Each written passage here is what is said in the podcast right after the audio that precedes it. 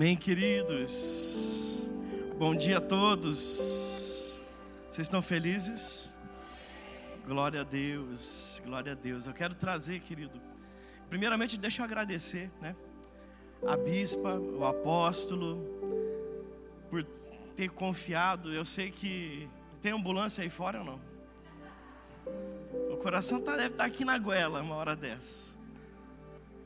Mas eu quero agradecer, gente, pela confiança, por todo aprendizado que a gente tem tido com vocês, por todo momento de mesa que a gente passa nesse lugar, que tem sido tão, tão importante para a gente crescer, para a gente avançar.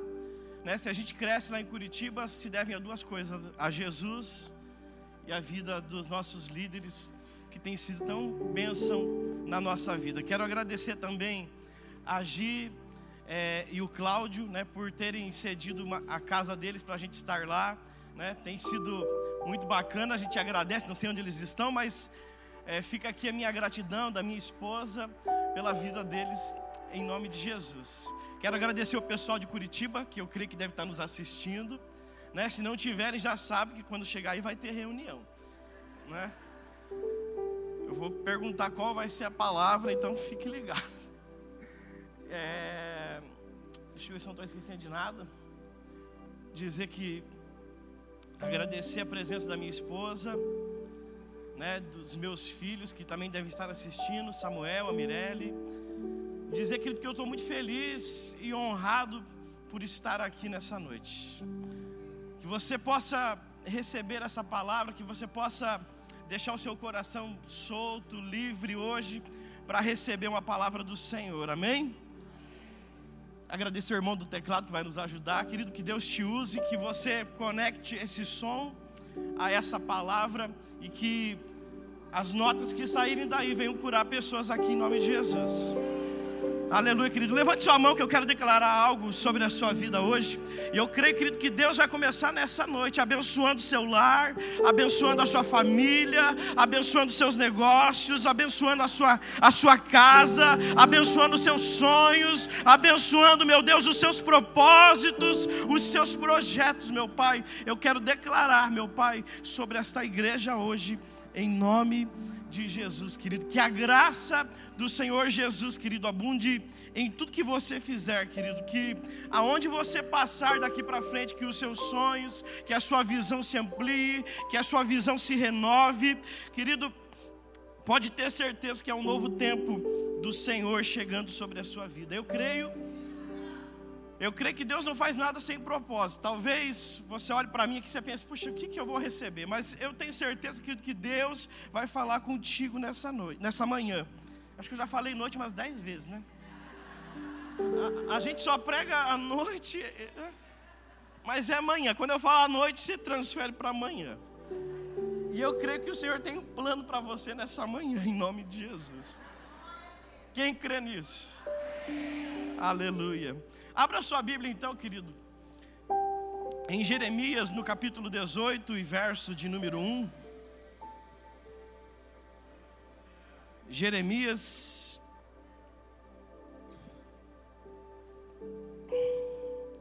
Jeremias capítulo 18 e verso de número 1. E a palavra do Senhor vai nos dizer assim: Palavra de Avé, o Senhor. Nós temos, deixa eu só contar uma história rapidinho. Nós temos um irmão lá na igreja, ele deve estar assistindo, ele vai me matar depois disso. Mas a primeira vez que ele foi ministrar a palavra de oferta, e ele tinha estudado a palavra de oferta, e, e na palavra dele estava dizendo assim: veio a palavra do Senhor, né? E, e a versão que ele estudou estava escrito do Senhor, Senhor Deus. E quando ele foi ler a palavra que estava no telão, a palavra estava Iavé. E ele leu, e veio a palavra de Ionei, o Senhor. Eu falei, meu Deus, irmão. Mas acontece, amém? Palavra de Yahvé, o Senhor, que veio a Jeremias, orientando.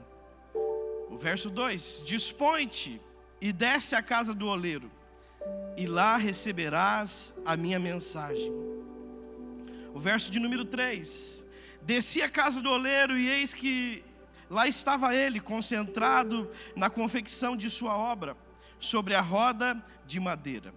Contudo, o vaso de barro que ele estava formando estragou-se em suas mãos. Repete para o irmão do lado, fala assim: o vaso estragou-se em suas mãos.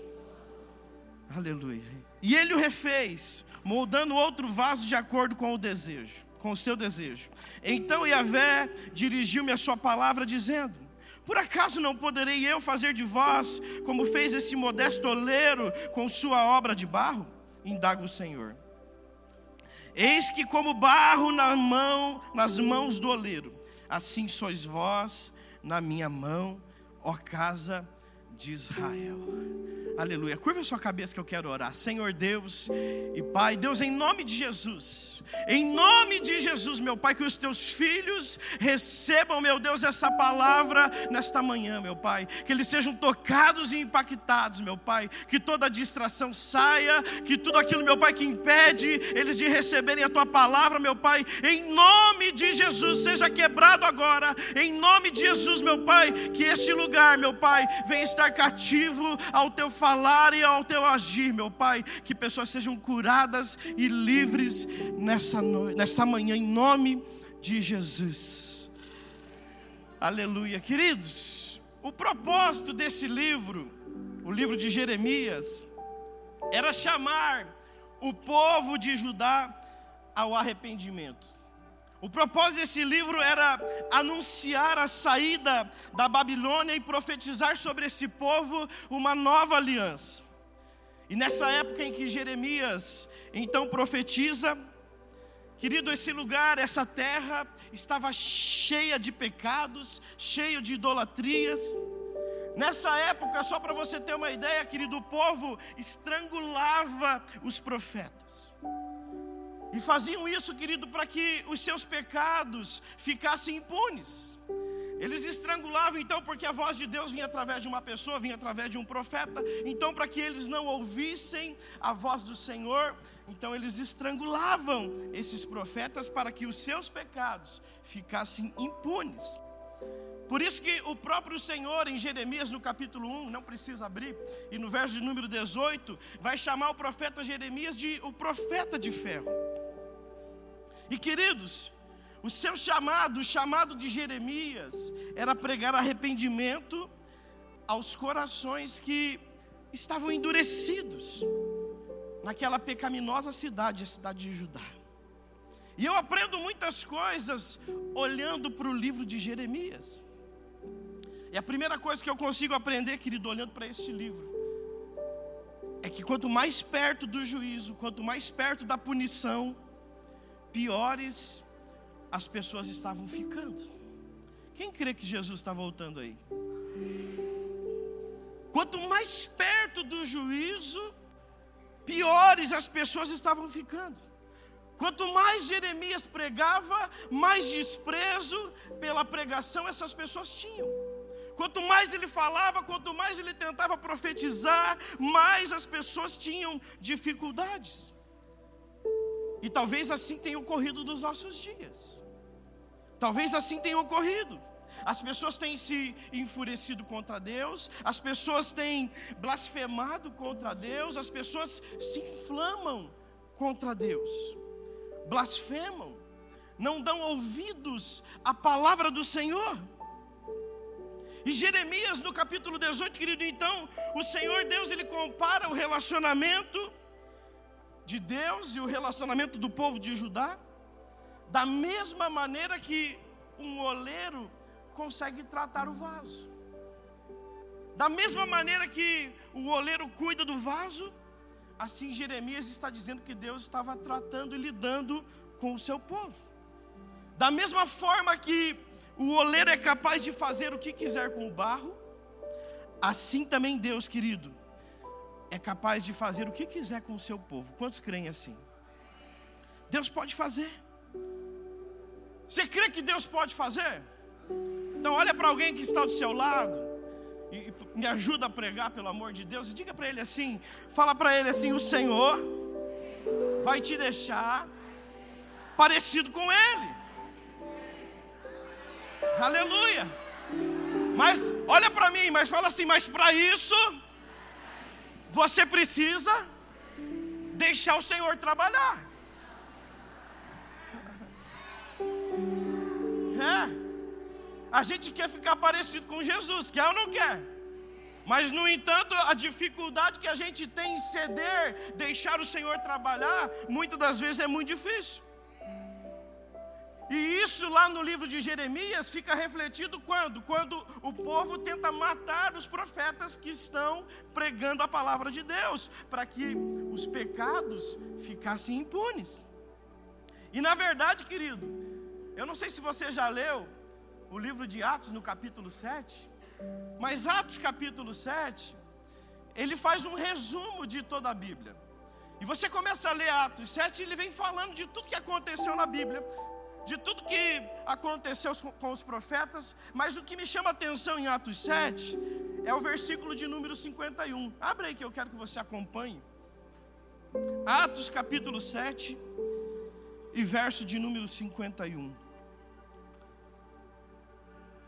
E talvez aqui seja eu e você.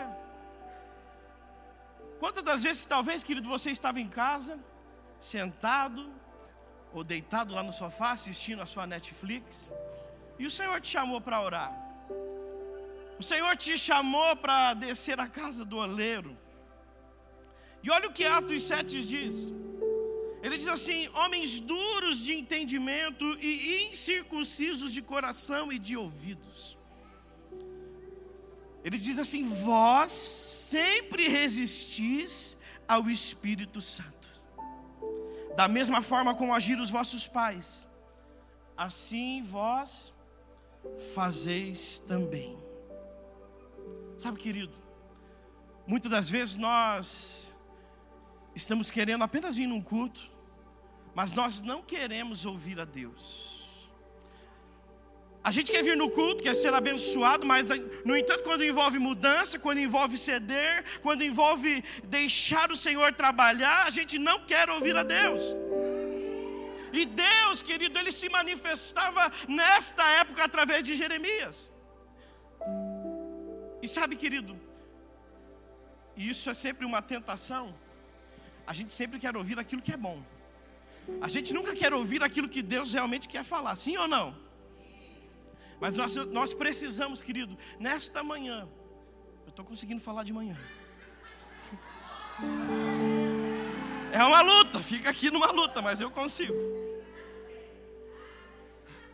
É uma luta. E querido, nós precisamos estar abertos e submissos à Sua palavra hoje. Você precisa abrir o seu coração hoje para você ouvir a voz do Senhor.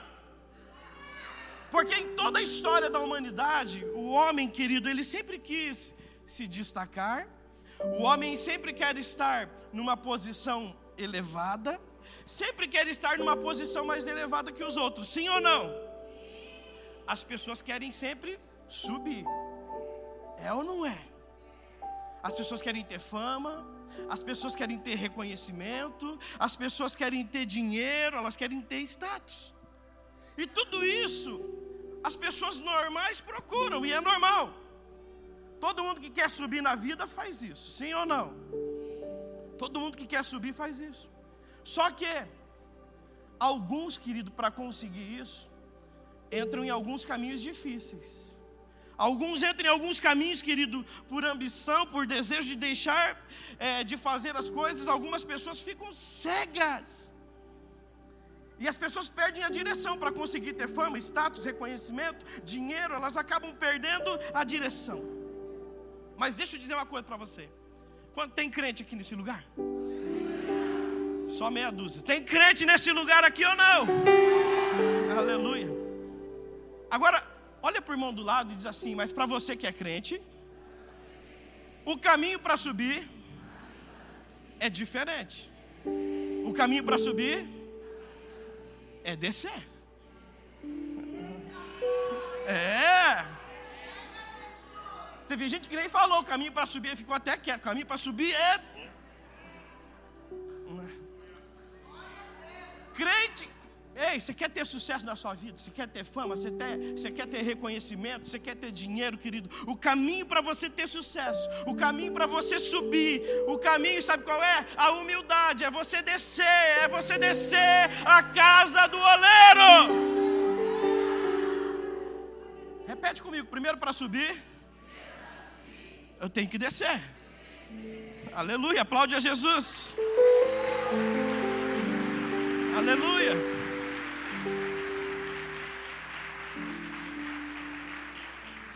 Sabe qual é o lugar mais alto que você pode estar? Quem sabe? Está vendo? Vocês sabem. A gente sabe, o, o, lugar mais alto que a gente pode estar é aos pés do. E o texto que a gente está vendo, querido. A palavra de Deus aqui vem, vem a Jeremias, aparentemente com duas ordens que são contraditórias. Primeiro, Deus diz para ele: Jeremias, se levanta e depois desce à casa do oleiro. Deus, querido, queria falar com Jeremias, mas Deus diz para ele: se levanta. Olha o que diz o texto: diz lá, dispõe-te, desce à casa do oleiro, e lá receberás a minha mensagem. E é sobre isso que eu quero falar nessa, noite, nessa manhã. É, vocês vão pregar só à noite.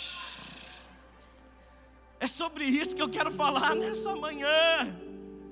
Nessa manhã, Jesus. Deus está dizendo para alguém aqui: levanta-te e desce a casa do oleiro. E levantar-se, querido, é, é ao contrário de descer, sim ou não? Mas levantar-se, sabe o que é? Levantar-se é tomar uma atitude. Levantar-se é se dispor. Levantar-se, querido, é sair do estado de acomodação. Fala para o irmão que está do lado. Seja um profeta aí na vida dele, diga assim: se levanta, irmão. Se levantar é se colocar num lugar para fazer a vontade de Deus. Deus mandou Jeremias se levantar. Então, se Deus mandou Jeremias se levantar, o que, que Jeremias estava fazendo? O que, que a gente entende? Que Jeremias estava sentado ou deitado. Jeremias estava sentado ou deitado. Mas Deus precisava que Jeremias ouvisse a palavra. Sim ou não?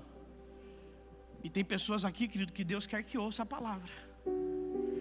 Mas na posição que você está, você não vai ouvir. Você precisa se levantar. Você precisa se levantar. Tem pessoas aqui que Deus já quer usar há muito tempo. Mas na posição de murmuração, na, na posição de reclamação, Deus não vai te usar e Deus não vai liberar a mensagem sobre a sua vida. Deus precisava que Jeremias ouvisse a palavra, mas naquela posição não, não dava. Então Deus olha para Jeremias e diz: Levanta-te, levanta-te, levanta-te. Seja a boca de Deus na vida de alguém aí, diga para ele: Se levanta, irmão. Se levanta. Sabe, querido, que a gente olha, muitas pessoas querem fazer a vontade de Deus, muitas, mas poucas pessoas estão dispostas a se levantar.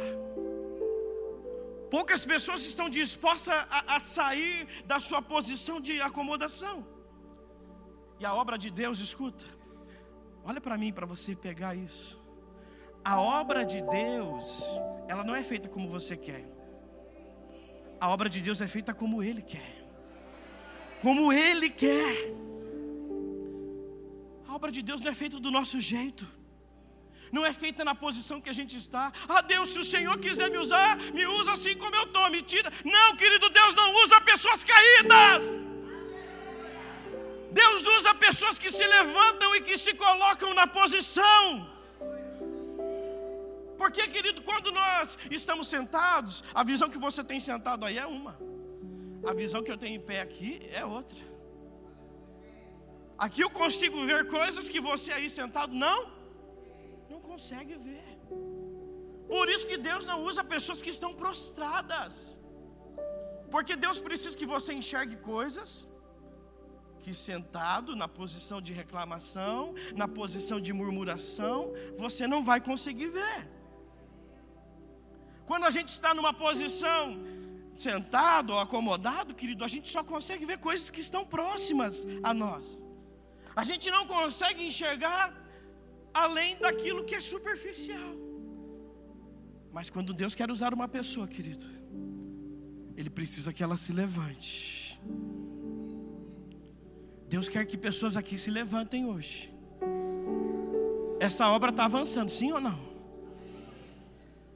Eu creio que daqui a poucos dias vocês vão estar em outro lugar. A IBF São Paulo vai estar em outro lugar porque aqui já está ficando pequeno. E Deus ele precisa levantar e usar pessoas que se coloquem à disposição. Então Deus está dizendo para alguém aqui: não fique paralisado. Não fique paralisado, não fique inerte. Fique, querido, de pé. Pois essa é a posição, escuta. Essa é a posição que Deus quer usar para falar com você.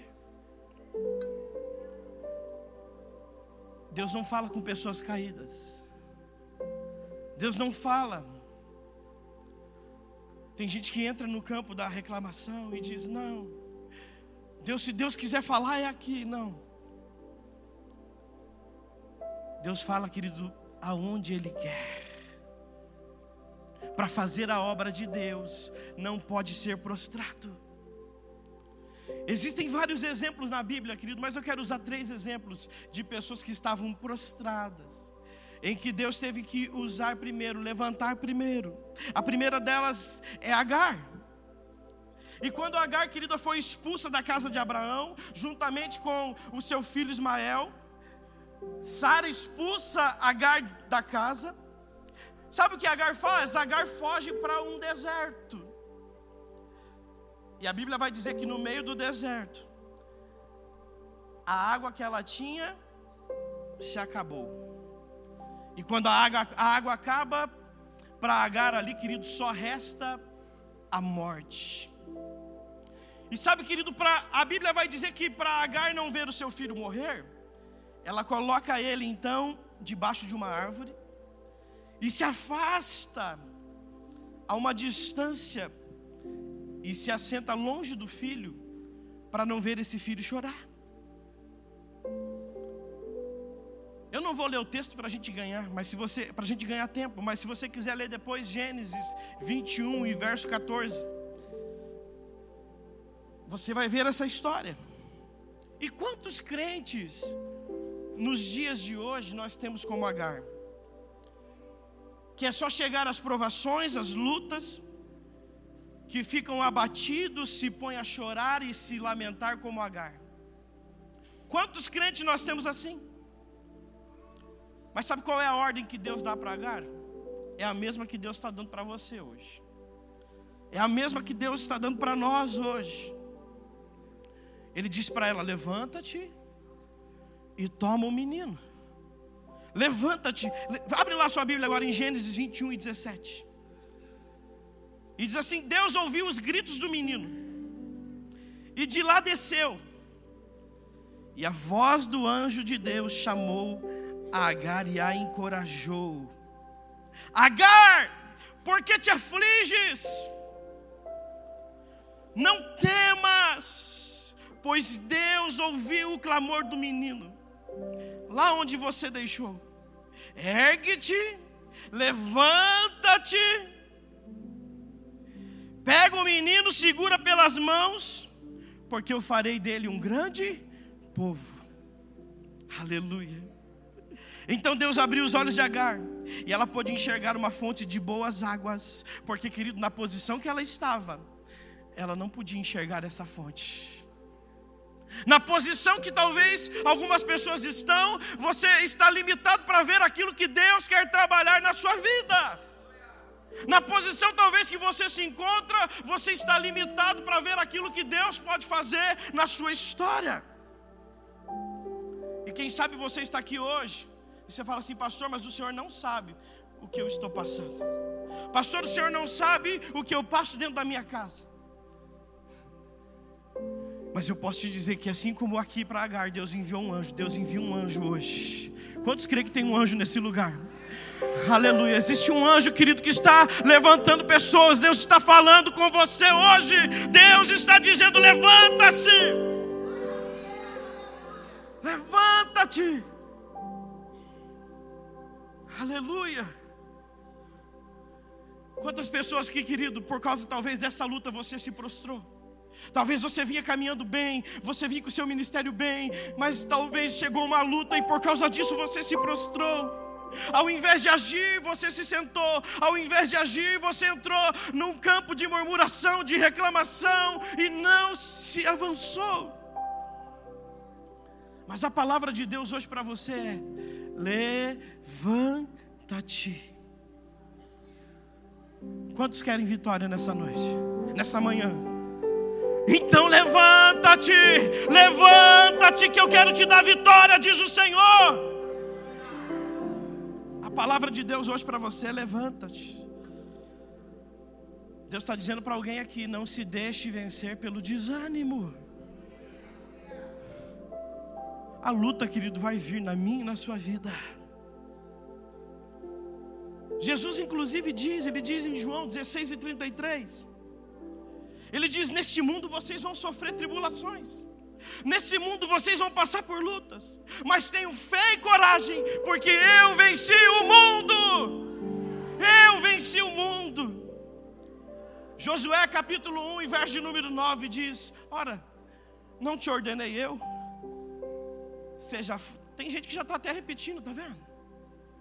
Mas sabe por que, que a gente esquece da palavra de Deus? A gente sabe os versículos já de cor e salteado. Não te ordenei eu, seja forte e corajoso. Não temas e não se apavore. Porquanto Yahvé, o Senhor teu Deus, está contigo por onde quer que andes. Por onde, seja no dia difícil, seja no dia bom, seja no dia de dificuldade, o Senhor está contigo.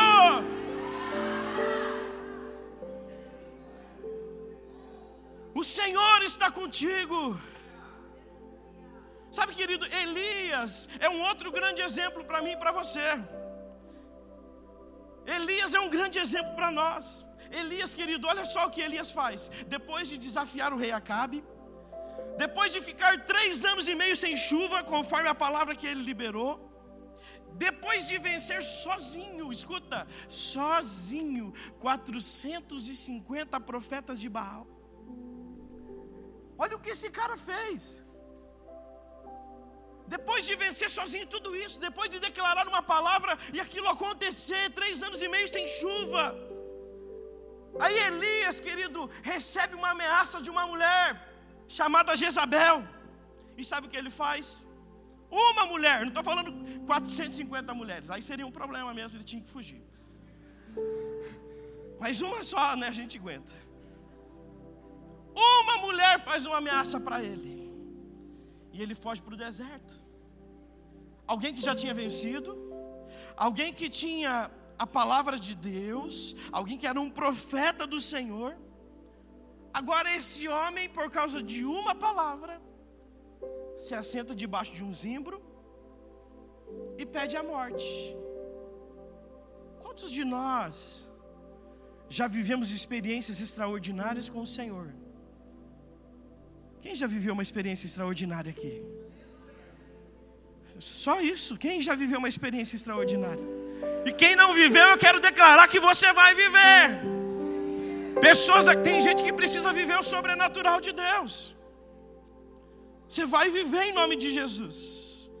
E agora, querido, esse homem então, ameaçado por uma mulher, por uma, ele foge e pede a morte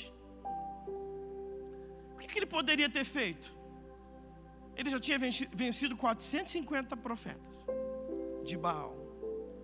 Ele já tinha declarado e dito: não vai chover. O que, que ele podia ter feito? Ter enfrentado.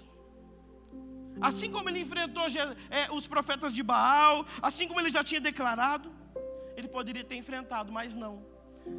Ele foge e se assenta debaixo de um zimbro. Será que nós não temos agido como Elias? Quando as lutas se levantam, a gente quer parar e quer fugir de tudo. A palavra de Deus vai nos dizer em Mateus capítulo 24, verso de número 13: é aquele que perseverar até o. Não é até metade. Ah, mas a, a minha mãe foi crente, o meu pai fez. Não, querido, é aquele que perseverar até o. Aleluia. Fala para o irmão do lado, acorda, meu filho. É aquele que perseverar até o fim. Mas Deus nunca esquece dos seus. E Deus hoje está aqui, querido. Deus está te dando uma oportunidade de você se levantar, de você se levantar hoje. Deus está dando uma oportunidade para você. Assim como Deus deu uma oportunidade para Elias, Deus mandou um anjo e Deus está mandando anjos aqui hoje. Deus mandou um anjo em socorro de Elias com pão e água, e você está neste lugar hoje. E aqui tem pão fresco e água fresca, pão fresco e água fresca neste lugar. Agora sabe o que aconteceu com Elias? Deus enviou um anjo, algo sobrenatural aconteceu. Tem gente que já viveu sobrenatural. Deus enviou o anjo com pão e água. E sabe o que Elias faz? Volta a dormir de novo. Quem falou parece a gente. É. A gente vem num culto abençoado, sai daqui, chora. E diz: Deus, essa semana eu vou mudar. Deus, essa semana eu não vou mais ser o mesmo. Mas amanhã, segunda-feira, acontece alguma coisa. Não, mas é, é só lá em Curitiba. Aqui não. Acontece alguma coisa. Você recebeu essa palavra hoje, você já sabe que Deus tem pão fresco, que Deus tem água fresca. Mas amanhã alguma coisa acontece. Aí você já liga para o líder, quer sair do grupo. Porque está difícil, pastor. O senhor sabe que eu estou passando. Eu não vou mais continuar. Não, querido. Deus está dizendo para você: levanta-te, tem bom ânimo, persevera, pelo amor de Deus. Aleluia. Aplaude a Jesus.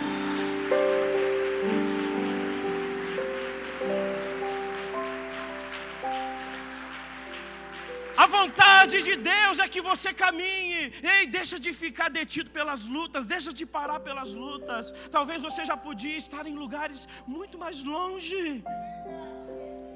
Mas sabe o que Deus fez? Deus enviou um anjo de novo. Tocou em Elias de novo. E sabe o que o anjo disse? Levanta-te e come. Porque o caminho que você tem é longo. Tem pessoas que têm um caminho maravilhoso para seguir mas estão prostradas, estão detidas. Levanta-te e come. E sabe o que Elias fez? Se levantou e caminhou, querido, 40 dias em direção ao monte de Deus. E nessa manhã, Deus está te levantando. Deus está dizendo para pessoas: ei, se alimente da minha palavra.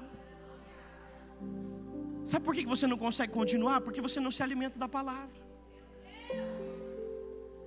Porque se você quer chegar longe, é só a palavra que vai te levar a caminhar longe. É pão fresco e água fresca. Continua se alimentando, continua fazendo. Não é um culto, querido, que vai mudar a tua história. É mensagem após mensagem, é culto após culto. É, é uma transformação, querido, dia a dia. Sabe o que a gente aprendeu? A gente aprendeu que a gente veio aqui hoje e eu vou sair daqui transformado. Não. Essa mensagem vai te levar ao próximo passo.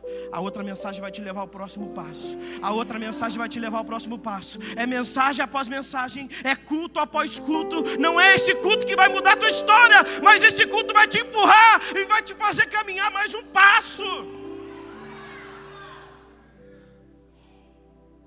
Aleluia! Agora presta atenção.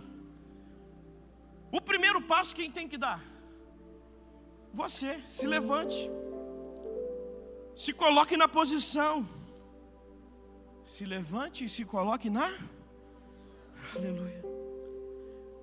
Sabe, querido, eu tenho aprendido nesses dias que Deus ele não age. Deus ele re, Deus ele reage. Toda ação humana tem uma reação divina. Fala para o irmão do lado, diga assim: toda ação humana tem uma reação divina. Aleluia. Se você olhar para a Bíblia, você vai perceber, querido, que todo homem de Deus que Deus usou, ele teve uma ação. E toda ação levou a uma reação. Deus diz: clama a mim. Clama a mim é uma ação humana. Qual é a reação divina? Aleluia. Aquele que pede. E quando a porta se abre é o que? Reação divina. Deus manda Moisés estender o cajado. Ação humana. Quando o mar é aberto, ação divina. Aleluia. Deus manda eles pisar no Jordão. Eles pisam. Ação humana. Jordão aberto. Aleluia. Rodeiem as muralhas de Jericó. Ação humana. As muralhas caem. Aleluia. Aleluia. Deus manda aquele Davi pegar uma pedra. Ação humana.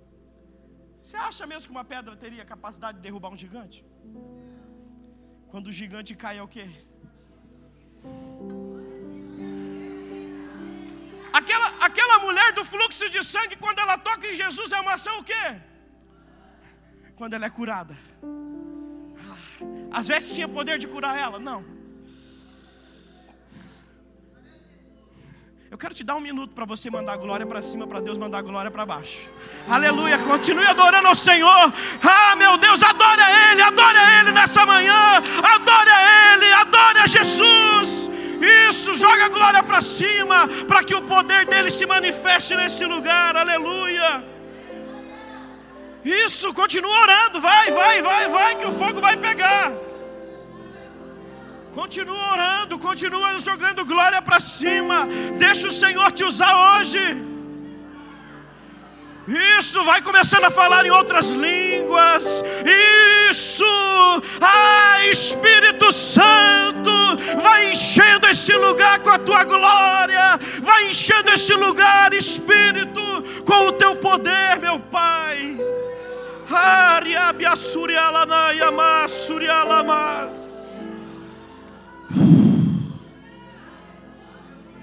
Aleluia. Ah, Jesus.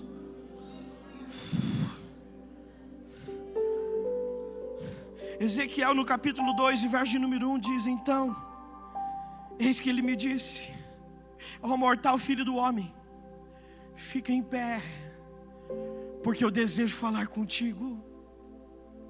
O que, que você está esperando para ouvir a voz de Deus?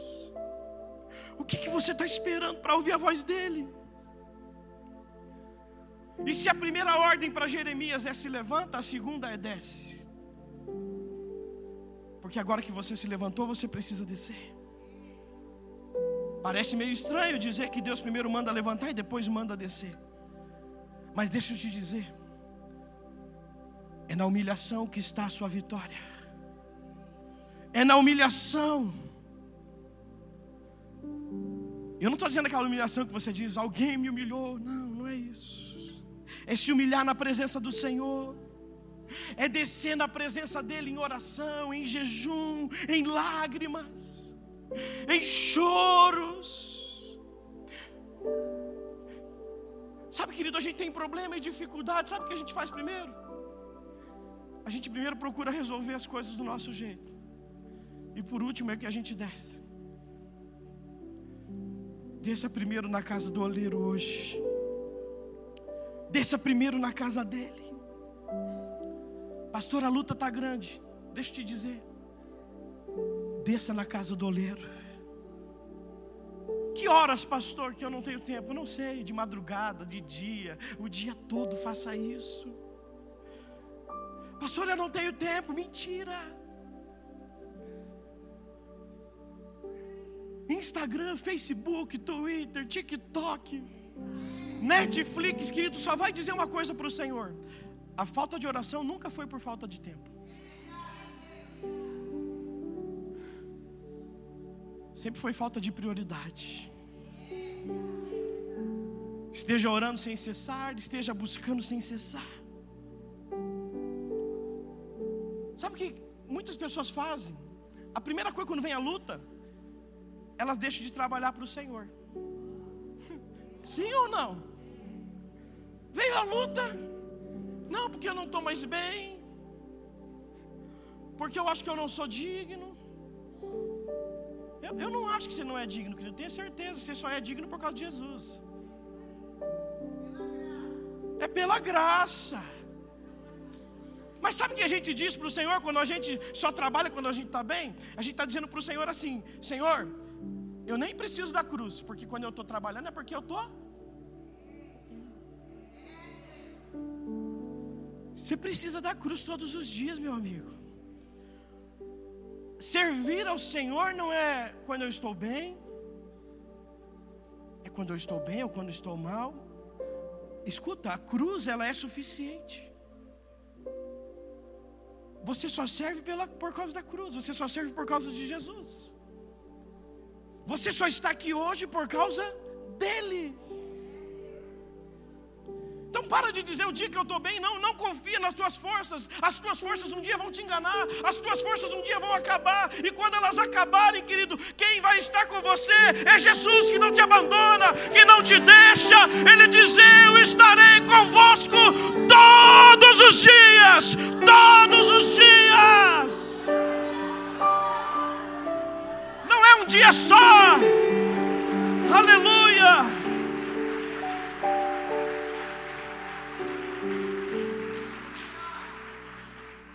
Deus não está com você um dia só, não.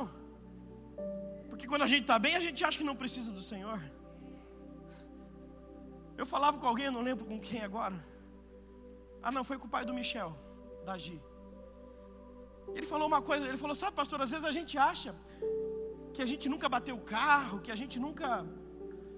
E a gente acha às vezes, não, porque eu dirijo bem. Não, querido, na verdade não é que você dirige bem, não.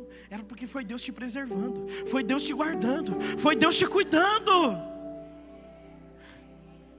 No dia bom, no dia ruim, Deus está contigo. A gente pensa que Deus só está com a gente no dia ruim. A gente só lembra de Deus no dia ruim. E talvez esse seja o problema de muitos. Só lembrar dele no dia no dia da aflição. Descer, querido, a presença de Deus significa se humilhar diante dEle. Sabe quando, quando a gente não ora, sabe o que a gente está dizendo para o Senhor? Senhor, eu não preciso do Senhor. Você não precisa dizer. Se, se você não tem uma vida de oração, você está dizendo para Ele: O que eu faço, eu faço só sozinho. O que eu faço, eu faço sozinho. Descer na presença do Senhor é deixar os lugares altos. Porque descer, querido, é uma tarefa difícil. As pessoas querem subir, como a gente disse no começo. Elas nunca querem se humilhar. Talvez você diz, agora eu não estou sentindo nada nesse culto. Você não está sentindo, sabe por quê? Porque você não está sensível à voz dele. Porque talvez há quanto tempo você não desce na presença dele. Quanto tempo você não desce para estar perto de Jesus? Pastor, orei ontem na hora do almoço, pô. Não estou falando a oração do alimento, não. Eu orei ontem na hora de jantar, pastor. Você quer, quem quer ser um vaso nas mãos do oleiro? O barro é extraído da onde? Das regiões baixas. Então você precisa descer. Deus está falando para alguém aqui, mesmo nos dias de lutas, não deixe de trabalhar para o Senhor. Não deixe de trabalhar. Por quê, pastor? Porque deixa eu dizer para você, e se você crer, você recebe. O Senhor vai recompensar cada lágrima.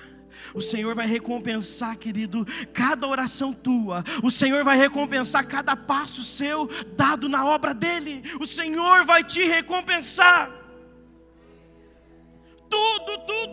Está registrado diante dos olhos do Senhor. O teu trabalho aqui não é em vão. Assim como Deus disse a Jeremias: levanta-te e desce. Deus está falando com você hoje: levanta-te, saia da posição que você está e desça a casa do oleiro. Quando Davi, quando Davi saiu para enfrentar, enfrentar o gigante, ele primeiro desceu ao ribeiro para pegar pedras. Da mesma forma, eu e você. Se você quer se fortalecer, Hoje é o dia que você precisa descer à casa do oleiro. Hoje é o dia que você precisa descer. É como diz aquela canção: Deus vai na frente, abrindo o caminho, quebrando a corrente, tirando os espinhos. Ordena os anjos para contigo lutar. Ele abre as portas.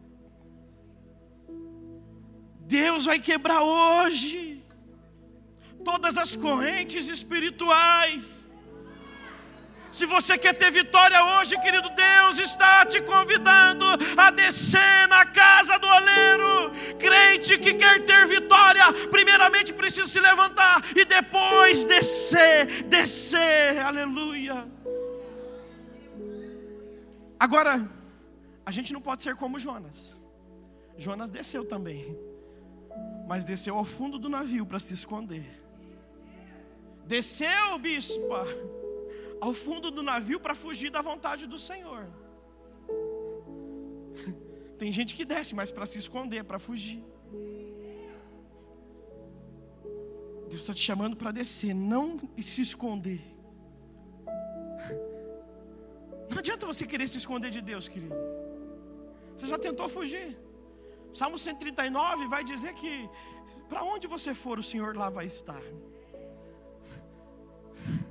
Ele diz: ainda que você faça sua cama na mais profunda escuridão, eu vou te achar. E Deus está falando com alguém aqui hoje: não se esconda. Eu estou te vendo. Faz a minha vontade, mesmo que você não entenda hoje. Faz a minha vontade. Jeremias podia ter questionado, dizer: Mas Senhor, quer falar comigo? Fala aqui. Quem já disse isso para o Senhor? Quer falar comigo? É aqui. Deus está dizendo para você: não é aqui, é onde eu quero.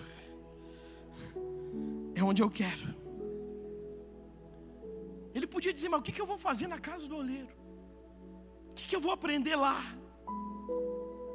Mas ele não fez. Ele não fez isso. Ele obedeceu a ordem do Senhor, se levantou, se colocou de pé e desceu à casa do oleiro. Sabe, querido, Jesus está voltando. E se Deus está te dando uma ordem hoje, não tarde em cumpri-la. Não demore em cumpri-la. Se Deus está mandando você descer, a casa do oleiro, desça. E deixa eu dizer para você: se você descer, se você ouvir, esteja pronto para ouvir a voz dele lá. E ouvindo a voz dele lá, esteja preparado para o agir dele na vida na sua vida. Esteja preparado para o agir dele no seu casamento. Esteja preparado para o agir dele lá na sua casa. Esteja preparado para o agir dele lá no seu filho. Esteja preparado para o agir dele lá na sua família, lá na sua empresa. Aleluia. Esteja preparado. A Bíblia vai dizer ali, querido, que como barro na mão do oleiro, o barro tem vontade própria. Você já viu o barro fazendo sozinho o vaso? Não tem como. O barro não tem vontade própria. E como barro, nós estamos entregues na mão do oleiro. Para que ele faça de mim e de você o que ele quiser. É difícil, né, a gente entregar a nossa vida para Deus. Porque a gente até quer que Deus esteja junto, mas a gente quer continuar no, no controle. A gente deixa Deus ir até onde não nos até onde não nos cause nenhum dano, até onde não nos cause nenhuma perda. E sabe, querido, muitas pessoas estão deixando de romper, muitas pessoas estão deixando de viver aquilo que Deus tem, porque não deixam Deus assumir o controle. Assim como o oleiro é livre para fazer do barro o que ele quiser, assim também o Senhor é livre para fazer da minha vida e da sua vida o que ele quiser. Ele é livre. Deus é soberano. O oleiro, ele não dá explicação para o barro do que ele está fazendo. Porque a gente quer saber o que está acontecendo. Quantos no momento de luta perguntam-se para o Senhor, Senhor, o que está acontecendo? Eu mesmo, quando estou em luta, falo, Deus, o que está acontecendo? E na maioria das vezes, Deus não fala nada. Porque o oleiro não precisa explicar nada para o barro. Se Deus está amassando barro, se Deus está provando, por que, que a gente então questiona se a gente crê que Deus é soberano? Se Deus está nos amassando, se Deus está nos formando, por que, que nós praguejamos, desistimos, amaldiçoamos? A gente crê que Deus sabe o que é melhor para nós, mas quando a gente passa por luta, a gente quer desistir, a gente pragueja Deus, a gente sai da igreja. Querido, Deus é o único que consegue pegar um barro tão insignificante como eu e colocar aqui. Deus é o único que pode fazer isso. Deus é o único que consegue pegar alguém tão insignificante quanto eu e quanto você e fazer de mim e de você pessoas tão importantes. Aleluia. Deus é o único. Você já imaginou o oleiro pegando barro? O barro não é bonito. Mas quando ele forma o vaso, vira um vaso precioso. Vira ou não vira? Tem vasos caríssimos. Mas era só um barro. Nós precisamos ser moldados por Deus. Porque quando a gente é moldado por Deus, a gente deixa de ser um simples barro. Quando a gente é moldado por Deus, a gente se torna um objeto de grande valor. Quando a gente é moldado por Deus, nós somos abençoados e abençoamos outros. Quando nós somos moldados por Deus, querido, nós somos, nós temos segurança. Porque depois, enquanto é terra, todo mundo pega. Enquanto é terra, todo mundo pode mexer. Mas quando se torna um vaso precioso, já fica num lugar mais seguro, já tem segurança. Sim ou não? É. A nossa vida, querido, para ter significado, ela precisa ser como um barro nas mãos do oleiro. As promessas do Senhor, elas só vão se cumprir quando você deixar Deus trabalhar na sua vida e te fazer o vaso que Ele quer fazer deixar Ele te moldar a sua maneira. E quando Deus te molda, quando não é do seu jeito, Ele vai tornar você uma peça de grande valor. Apesar de ser só um barro hoje, Ele vai te tornar uma peça de grande valor. Fala para o irmão do lado agora. Diga assim para ele: Você vai ser um vaso de muito valor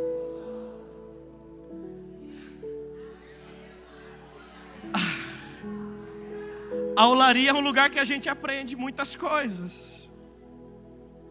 Deus mostrou na olaria que para Jeremias que Deus podia pegar um povo duro, um povo rebelde.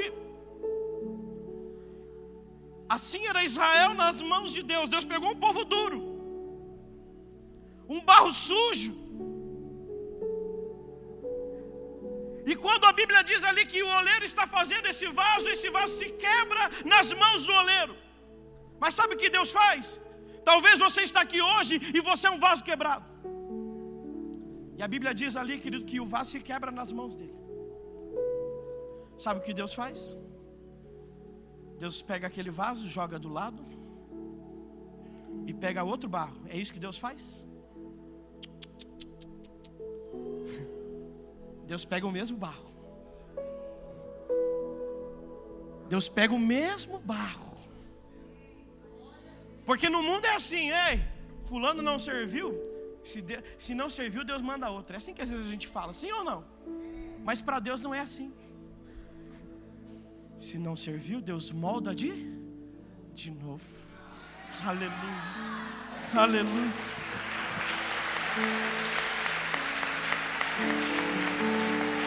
Aleluia.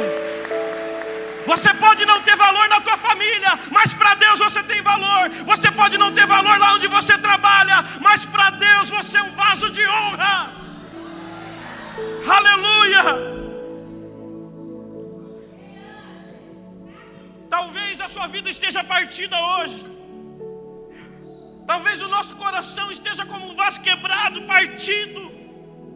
E a gente fica, às vezes, quando a gente está quebrado, partido, rachado, a gente acha que não tem mais solução. A gente acha que não tem mais recursos. Mas Deus está dizendo para alguém: Eu sou seu oleiro. Eu sou seu oleiro. Sabe, querido, essa palavra me ensina que Deus é um Deus de recomeços. Você veio quebrado? O oleiro está aqui. Você veio rachado? O oleiro está aqui. Porque o nosso Deus é um Deus de reinícios. O nosso Deus é um Deus de reinícios. O nosso Deus é um Deus de segunda chance, terceira chance, quarta chance, quinta chance, sexta chance. Esse é o nosso Deus. É um Deus de reinícios. É um Deus de novas oportunidades. Pastor, eu já fiz tanta coisa errada. Já saí da igreja, já voltei. Eu acho que agora não tem mais chance para mim. Os homens talvez te olhem assim. Mas Deus é um Deus de recomeço. Pastor, eu estou quebrado. Pastor, o meu casamento não tem mais jeito. Escuta. Para Deus não há vasos irrecuperáveis. Sabe o que Deus está te dizendo hoje? Só se levanta e desce a casa do oleiro. Mas estar na casa do oleiro, querido, ser amassado, ser pressionado, vai ser dolorido. Mas Ele está fazendo isso para que você seja um vaso novo. Talvez você esteja na olaria de Deus. E na olaria de Deus, querido, a gente desce como um vaso velho, quebrado, mas sobe como um vaso restaurado, sobe como um vaso novo, sobe como um vaso de valor. Pastor, mas se o oleiro queria um vaso melhor, por que, que ele não pega outro barro? Pastor, eu já dei errado uma vez. Deus, você não acha que é melhor escolher outro, escolher outro barro, não? O amor de Deus não descarta ninguém, querido. Deus quer outro vaso, mas Ele pega o mesmo barro. Outro vaso, mas o mesmo barro. Deus quer usar você, transformado num novo vaso. Quantos tecladistas existem no mundo? Mas Deus quer usar você. Ministras, de louvor tem no mundo? Mas Deus quer usar você. Quantos pregadores existem nesse mundo? Quantos pregadores já vieram aqui nesse lugar, apóstolo? Mas Deus quis me usar. Deus quis me usar. Quantas pessoas existem no mundo, ei, mas Deus quer usar você abre mão de você. Escuta, Deus não abre mão de você. Por isso Ele te trouxe aqui hoje. Por isso Ele te trouxe nesse lugar. Porque Deus não abre mão. Ele não abre mão de você. Se coloca de pé em nome de Jesus. Deus está falando com alguém, hein? Aleluia. A glória da segunda casa será maior que a da primeira. E sabe o que é interessante? Porque a primeira casa era muito rica. O primeiro templo, querido, era muito rico. Tinha muito ouro. Era muito grande, era esplêndido. E aí Deus diz: a glória da segunda casa, lá em Ageu, será maior que a da primeira. E aí você pensa, então o novo templo vai ser um templo maior, muito mais cheio de ouro. E sabe o que acontece? O novo templo é menor, com pouco ouro. Porque onde o templo é pequeno, a glória de Deus se manifesta. Aonde o templo é pequeno, a presença do Espírito se manifesta. A glória da segunda casa será maior que a da primeira. Deixa o céu descer nesse lugar hoje, querido. Deixa o céu descer. Talvez o diabo esteja colocando na mente de pessoas: você não merece, você não pode. Deixa eu te dizer, é pela graça. Ele te ama, Ele te ama, Ele te ama. Pastor, a minha vida está um caos. Te dizer, o caos não tira Deus do controle. O caos não tira Deus do controle. Deus ainda está no controle de tudo. Pastor, eu errei demais. O teu erro não tira Deus do controle. O teu erro não tira Deus. Pastor, eu errei. Pastor, eu pequei. Mas deixa eu te dizer, você ainda está nas mãos do oleiro. Tua família está quebrada, tua casa está quebrada, teu filho está nas drogas, mas deixa eu te dizer, se coloca nas mãos do oleiro hoje. Se coloca nas mãos do oleiro. Deus vai restaurar pessoas aqui hoje. Talvez você está falando, pastor, eu estava só esperando essa oportunidade para me reconectar com Deus. E Deus te trouxe aqui hoje para ver essa reconexão. Está abrindo uma oportunidade aqui hoje de você se reconectar com Ele. Agora, sabe o que, que impede muitas pessoas de serem restauradas? Enquanto você tiver essa mentalidade, querido, que está tudo bem, está tudo certo. Sabe aquela pessoa que fica, bispa, tentando esconder o sol com a peneira? Alguém já tentou esconder o sol com a peneira? Não muda nada.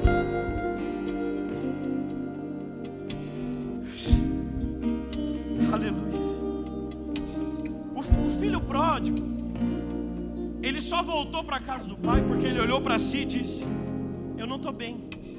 Ele tirou o orgulho. Ele disse: Eu não estou bem. Aonde eu vim parar? Eu estou comendo comida de porcos enquanto os empregados do meu pai têm comida de sobra. Mas sabe o que o filho pródigo fez? Ele percebeu isso, constatou isso. Sabe o que ele fez? Procurou um caminho para ser restaurado. Deus te trouxe até aqui hoje, está te abrindo um caminho para ver restauração na sua casa, para ver restauração na sua família, para ver restauração no seu lar.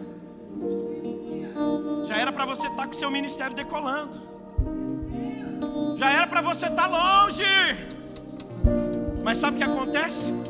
O teu orgulho não deixa você vir aqui, dobrar os joelhos, porque eu sou um pastor, bispa.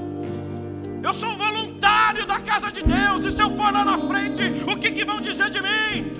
Ah, querido, eu não estou preocupado com o que vão dizer de mim. Contanto que eu seja restaurado. Contanto que Deus me torne um vaso novo. Ah, meu Deus! Talvez tenham filhos pródigos aqui hoje, precisando reconhecer, pastor, eu estou viciado em sites de pornografia. Pastor, eu estou viciado em coisas que não edificam. Eu passo no Facebook, no Instagram o dia todo. Pastor, eu estou viciado em prostituição. Pastor, eu estou viciado em um monte de coisas que meu líder não sabe, minha mãe não sabe, meu pai não sabe. E a tua consciência então te bloqueia. Não deixa você vir para frente. A tua consciência te bloqueia, não deixa você avançar. Porque você sabe, querido, se você olhar para você, você sabe que talvez você não esteja aonde era para você estar. Mas Deus está dizendo para alguém aqui hoje: vem, filho amado. Vem, filho amado, vem como você está, quebrado,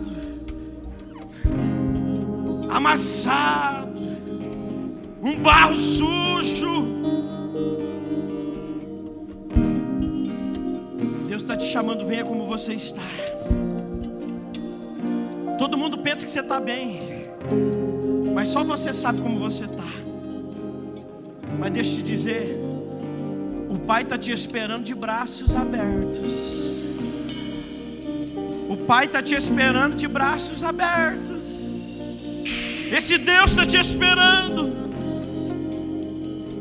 Quanto tempo você está dentro da igreja? Quanto tempo você vai continuar assim, achando que está bem e não está? Sabe, querido, Existem pessoas, pastores, às vezes que tiram a sua própria vida por não estarem bem. Será que só eu já vi? Ou você já viu o pastor tirando a sua própria vida? Sabe por quê?